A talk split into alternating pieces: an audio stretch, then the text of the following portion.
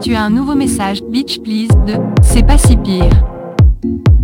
Les épisodes qui t'aident à t'envoler pour mieux gérer ton quotidien. Bonjour à tous, je suis ravie d'enfin vous retrouver pour ce nouvel épisode de Beach Please qui va traiter d'un sujet aussi banal que mon mois de janvier, apprendre à dire non. Bon, en vrai, mon mois de janvier n'a pas été aussi banal que ça, puisque j'ai fait le dry January. Alors ça semble très banal évidemment pour plein de gens, mais pour moi vraiment c'est un, exploit et je pense que ceux qui me connaissent et qui m'écoutent et qui ne sont pas au courant que j'ai fait un dry January vont m'envoyer des messages pour me demander genre si ça va, si j'ai pas de la fièvre. Donc voilà, je l'ai pas fait pour être prête au mois de juin pour déambuler autour d'une piscine dans le sud de la France, puisque clairement mes finances dans tous les cas me permettent qu'un aller simple en Poitou-Charentes, avec un peu de chance, je peux m'offrir un petit étang ou une petite mare pour les chiens. Donc non, j'ai fait le dry January, en dry January, hein, à force de traîner avec des Français, voilà ce qui se passe. Parce que j'ai pas eu le choix de mon médecin. J'ai des potes, leurs médecins leur foutent gracieusement du botox dans les rides, et ben moi, mon médecin, il a décidé de m'enfiler un tube dans le gosier pour voir ce qui s'y passait. Et mon gosier, on parle bien de ma gorge, hein, à pas confondre, donc on parle bien d'une gastroscopie. Alors vous allez me dire, mais Alexandra, mais quelle horreur ton mois de janvier Eh bien non, les gars. En vrai, c'est une vraie leçon de vie puisque j'ai pu voir que c'était possible et donc ne pas boire pendant un mois et vivre une gastroscopie, c'est vraiment pas si pire. Donc blague à part, euh, pourquoi est-ce que j'ai fait ce dry January? Euh, Simplement parce que j'avais une gastrite et puis du coup on m'a fait faire une gastroscopie et on m'a diagnostiqué la présence d'une bactérie qui s'appelle euh, Helicobacter pylori. je l'ai appelé pendant tout un mois à tout le monde hélicoptère, donc je me suis je me suis rendu compte hier que ça s'appelait pas hélicoptère, mais hélicobactère. Très gênant, mais voilà. C'est pas si pire, encore une fois. Donc bref, euh, maintenant je suis sous euh, traitement, donc le dry January a été euh, fait. Maintenant je suis sous traitement pendant 10 jours avec une grosse grosse dose d'antibiotiques. Et, et, en vrai voilà, ça me va très bien, ça m'a fait beaucoup de bien de faire cette pause-là. Mon énergie est à son comble, ma petite vie va très bien. Et donc ça fait des mois, voire des années que je m'étais pas sentie aussi bien. Et donc franchement ça c'est ça fait du bien, quoi. Alors certes, j'ai l'air de vous raconter ma vie, bien sûr que oui, mais c'est surtout pour vous montrer que ce mois-ci est un exemple parmi tant d'autres de moments où j'ai osé dire non. Oser dire non à la pression sociale de boire un verre, hein, juste un, parmi toutes les occasions. Et franchement, je pensais que ça allait être hyper compliqué et ça a été très facile. Oser dire non euh, à, au médecin, par exemple, hein, qui n'avait pas spécialement envie euh, d'investiguer plus que ça. Et puis, euh, je lui ai dit, bon, en fait, là, stop, vous, vous vous mettez au boulot et vous me trouvez ce que j'ai, quoi. Donc, chapeau l'artiste, chapeau Alexandra. Et alors aussi, ben, apprendre à dire non au boulot quand on te donne, par exemple, du travail en plus pour le même salaire. Bref, apprendre à dire non, c'est s'affirmer. Et croyez-moi, même si je commence petit à petit à exceller dans ce domaine, j'ai mis beaucoup de temps à passer le pas. Et dans mon quotidien, je suis entourée de personnes qui ne savent pas prononcer ce mot. Et donc, je suis dans une empathie extrême parce que ça a vraiment été mon passé.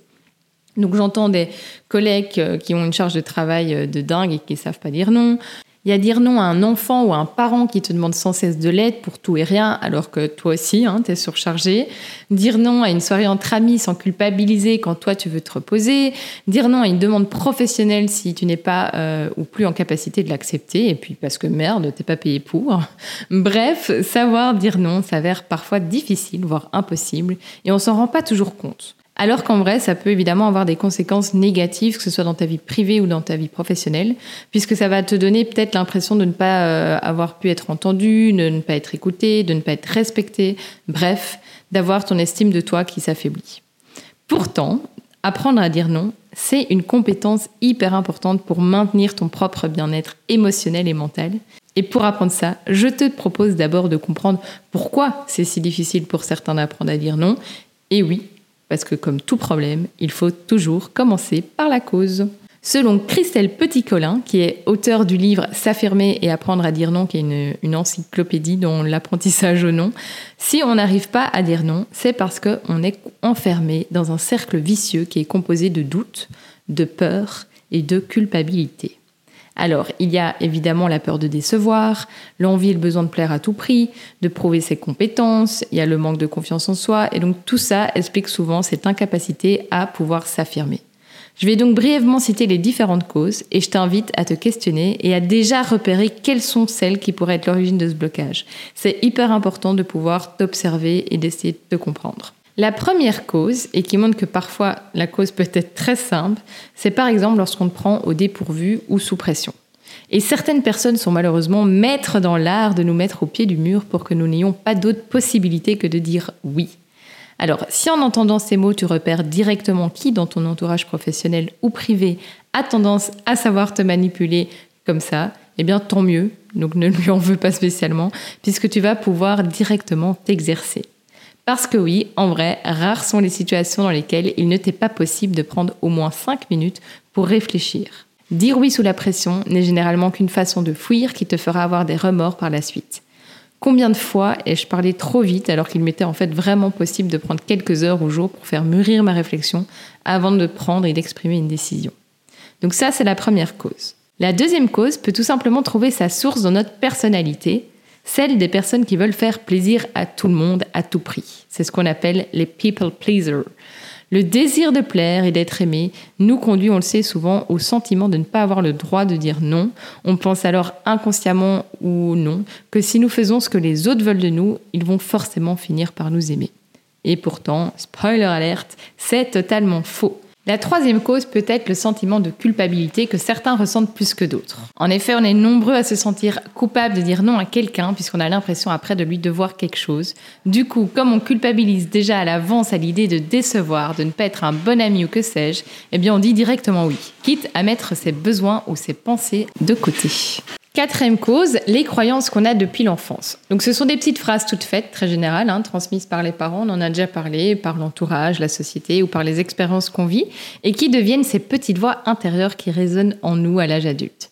Elles sont limitantes puisqu'elles offrent une vision limitée de la vie, de ce que l'on est, de nos capacités, et nous empêchent d'évoluer, de sortir de notre zone de confort, ou nous poussent à accepter des choses qui ne nous conviennent pas et nous déresponsabilisent. On reste donc dans l'inaction, dans un chemin connu, même si désagréable. On s'empêche de réaliser certaines choses sous prétexte qu'on ne peut pas, qu'on n'est pas capable. Euh, exemple, ça ne se fait pas de refuser, ça peut être un genre de, croyance. Il faut souffrir pour être beau, par exemple. Hein. Et donc certaines de ces croyances impliquent le fait que quelque chose qui n'est pas amusant précède un bon résultat ou une récompense. D'où le il faut souffrir pour être beau. Il est alors difficile de dire non, car tu as la subtile impression d'être paresseux ou de n'avoir alors pas de valeur euh, si tu ne fais pas ce sacrifice-là.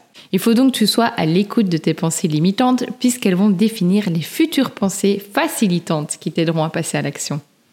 La cinquième cause, ne pas aimer le conflit. Alors bien sûr, il n'y a rien de mal à aimer l'harmonie, hein, mais le conflit n'est pas toujours une mauvaise chose en soi, puisqu'il va nous mettre au défi, nous encourager à réfléchir, bref, à nous faire grandir. Du coup, à force d'éviter le conflit et d'aller à l'encontre de nos pensées et de nos limites, en vrai, on est peut-être à deux doigts d'entrer en conflit avec soi-même. Et il y a bien une chose que je veux vraiment qu'on retienne dans notre manière d'agir et de penser, c'est qu'il ne faut jamais se trahir soi-même et rentrer en conflit avec soi-même. La sixième cause est la recherche de confirmation auprès d'autrui. Le fait que l'on te demande de rendre service ou d'accomplir une tâche qui demande d'être responsable est un signe de confiance à ton égard et par là même un éloge. Autrement dit, ça signifie je te fais confiance et je crois que tu peux le faire. Du coup, parfois, dire oui est aussi un bon moyen d'avoir la confirmation d'autrui. La peur de dire non est donc dans ce cas liée au sentiment de ne pas être digne de la confiance qui nous est faite. Alors là, par exemple, c'est quelque chose qui, moi, me, me trigger parce que, en effet, j'ai besoin souvent de cette confirmation d'autrui et c'est complètement la raison pour laquelle souvent je dis oui au lieu de dire non. L'avant-dernière cause est l'égoïsme qui n'est pas une alternative pour toi. Combien de fois est-ce que tu as accepté une chose pour éviter d'être considéré comme euh, un ou une égoïste et rabat-joie? Trop de fois? Alors c'est sûrement que tu confonds le droit de fixer tes limites avec l'égoïsme. Pourtant, il y a vraiment une énorme différence entre je ne me soucie pas des autres et je prends soin de moi et considère que je peux et que je veux me supporter. Dire non a donc rien à voir avec l'égoïsme si dire oui te fait sentir mal. Alors ça, c'est une phrase que je trouve hyper puissante et que je mettrai, je pense, en citation sur l'Instagram de C'est pas si pire. Et la dernière cause est simplement la peur des conséquences, puisque la peur de dire non peut aussi être la peur des conséquences négatives que tu n'aurais certainement pas subies si tu avais simplement dit oui. Des possibilités qui s'offrent à toi dans ta vie professionnelle ou personnelle ou même sportive, où tu te dis que si tu refuses, tu risques par exemple de vivre un rejet. On en parle peu, mais l'engrenage du oui, c'est aussi dépanner les collègues ou les proches en rendant service. Louable, certes, mais aider nous amène parfois à minimiser notre charge de travail, c'est donc subtilement mais sûrement glisser petit à petit vers un risque d'épuisement. Dire oui par peur des conséquences n'est pas un oui qui vient du cœur. Dans ce cas, tu ne fais que céder à la peur et on en revient à l'introduction de cet épisode. Apprendre à dire non, c'est donc aussi s'entraîner à avoir confiance en soi. Bref, pour moi, ne pas savoir dire non, c'est un peu laisser quelqu'un baisser son pantalon pour se faire chier dessus. Alors, je sais pas si tu as l'image, mais clairement, normalement, à moins que tu aies certains fantasmes scatophiles, et je ne juge pas, ça devrait pas te donner normalement trop envie. Donc, il est temps d'apprendre à dire non. Comment tout d'abord, ces étapes sont à suivre dans le cas évidemment où tu dis oui alors que tu veux dire non de manière récurrente. Bien sûr que parfois dire non, euh, c'est pas vraiment une option ou que de temps en temps il faut aussi se mettre le fouet au pet pour pas être vulgaire, pour quand même dire oui et voir des amis par exemple si tu veux tout le temps te reposer. Donc attention, je dis pas ici dans cet épisode qu'il faut dire non à tout, hein, on n'est pas des enfants. Retiens aussi que ce sont les premiers noms qui sont les plus difficiles à prononcer et qu'on pense parfois croire ne pas savoir dire non alors qu'en réalité eh bien tu te le dis très souvent. Et tu le dis très souvent à une seule et même personne, à toi-même. Alors, étape 1, apprends à te situer.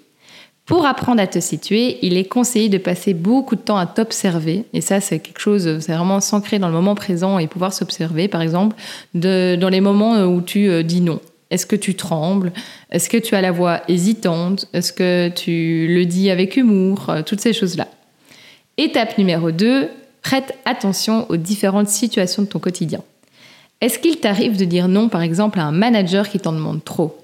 Est-ce que tu acceptes l'invitation lorsqu'un pote, une pote euh, souhaite souvent boire un verre après le travail, par exemple, alors que tu préfères, toi, te reposer? Est-ce que si tu croises des vendeurs en rue, euh, par exemple pour une association, euh, pour faire des dons, tu arrives à dire non sans te sentir trop mal? C'est en s'observant qu'on apprend à se situer et donc à mieux comprendre quelles sont nos pensées qui alimentent nos comportements. Étape 3 pour pouvoir dire non, clarifie ton esprit sur ce qui est acceptable et inacceptable pour toi. Plus tes limites sont définies avec précision, plus elles seront faciles pour toi à poser puisqu'elles seront claires dans ton cerveau. Étape 4, apprends à utiliser les fameuses techniques de communication qui te permettent d'être calme et affirmé, de faire respecter tes droits tout en étant respectueuse des droits d'autrui. Alors, comme dit dans le début de cet épisode, tu peux toujours retarder le moment de dire non, par exemple, en exprimant que tu souhaites d'abord réfléchir. Et ça, c'est quelque chose vraiment qui, peut t'aider à un peu euh, poser tes pour et tes contre, tes sentiments et à euh, argumenter. Ensuite, il est conseillé d'éviter des refus de réponses tels que je peux pas, c'est impossible. Pourquoi? Eh bien parce que simplement la personne en face de toi, si tu envoies ce message, elle va peut-être tenter d'insister pour savoir pourquoi, pourquoi tu peux pas, et alors tu risques de te sentir coincé. Alors dans la communication du coup assertive, on va alors formuler des messages en je qui sont empreints de fermeté afin que notre interlocuteur réalise que notre décision est finale. Alors, tu peux alors employer des phrases telles que j'ai réfléchi à ta demande et je préfère ne pas y donner suite. Tu, en vrai, tu n'es pas obligé de donner une raison pour laquelle tu n'as pas réfléchi à ta demande, mais c'est toujours mieux si tu as des raisons que la personne peut comprendre. Euh, et tu peux aussi exprimer les émotions que tu ressens. En bref, communiquer assertivement et pour ça, il faut reformuler généralement la demande de ton interlocuteur, puisque ça montre que tu as compris sa demande et que tu es à l'écoute de, non ensuite sa demande, mais de ses sentiments. Et je vais du coup pratiquer ça pour que tu puisses vraiment euh, comprendre avec un exemple très concret. Euh, par exemple, quelqu'un euh, qui m'aurait demandé d'aller voir la Star Academy chez lui ou chez elle ce soir, alors que je n'en ai pas envie parce que clairement j'ai envie de vivre chaque moment, j'ai envie de pleurer, etc. Et que je sais que si je le regarde avec quelqu'un, j'arriverai pas à avoir ces émotions-là. Donc, je reformule sa demande. Tu m'as demandé de venir regarder la Star Academy chez toi ce soir. J'exprime que j'ai compris comment il peut se sentir. Je comprends que ça va te rendre triste. J'exprime mes besoins à moi, mais j'ai vraiment envie et besoin de rester seule ce soir car c'est la finale et j'ai envie de profiter de chaque moment seul sans monde autour. Voilà, aussi simple que ça. Alors, pour conclure cet épisode, apprendre à dire non, et il faut que tu le retiennes, te permettra de t'affirmer, de définir et maintenir tes limites personnelles, de connaître tes propres priorités et objectifs, de prendre des décisions alignées avec tes valeurs, de peut-être aussi mieux gérer ton temps et concentrer ton énergie sur ce qui compte vraiment pour toi, de réduire ton stress, améliorer certaines relations puisque tu seras plus peut-être respecté. Et alors aussi, ça te permet de pouvoir vraiment renforcer ta confiance en toi, ce qui est primordial, de moins culpabiliser puisque tu auras réussi à exprimer les choses de manière respectueuse et claire.